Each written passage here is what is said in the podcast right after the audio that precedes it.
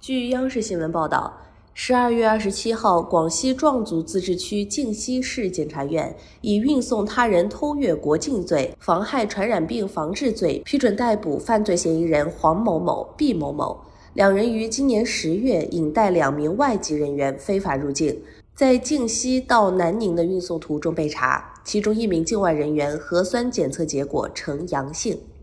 经查，二零二一年十月十九号凌晨，犯罪嫌疑人黄某某、毕某某到靖西市吞盘乡边境，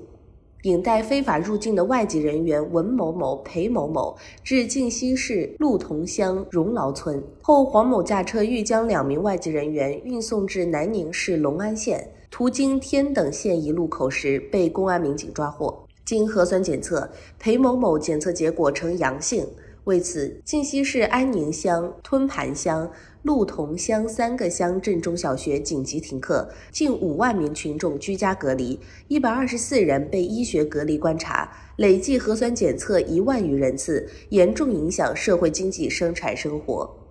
十二月二十号，公安机关将案件移送靖西市人民检察院。检察院认为，犯罪嫌疑人黄某某、毕某某违反出入境管理法规，非法运送他人偷越国境，违反传染病防治法和疫情防控有关措施，造成严重后果，涉嫌运送他人偷越国境罪、妨害传染病防治罪，遂依法批准逮捕两名犯罪嫌疑人。感谢收听羊城晚报广东头条，我是主播开言。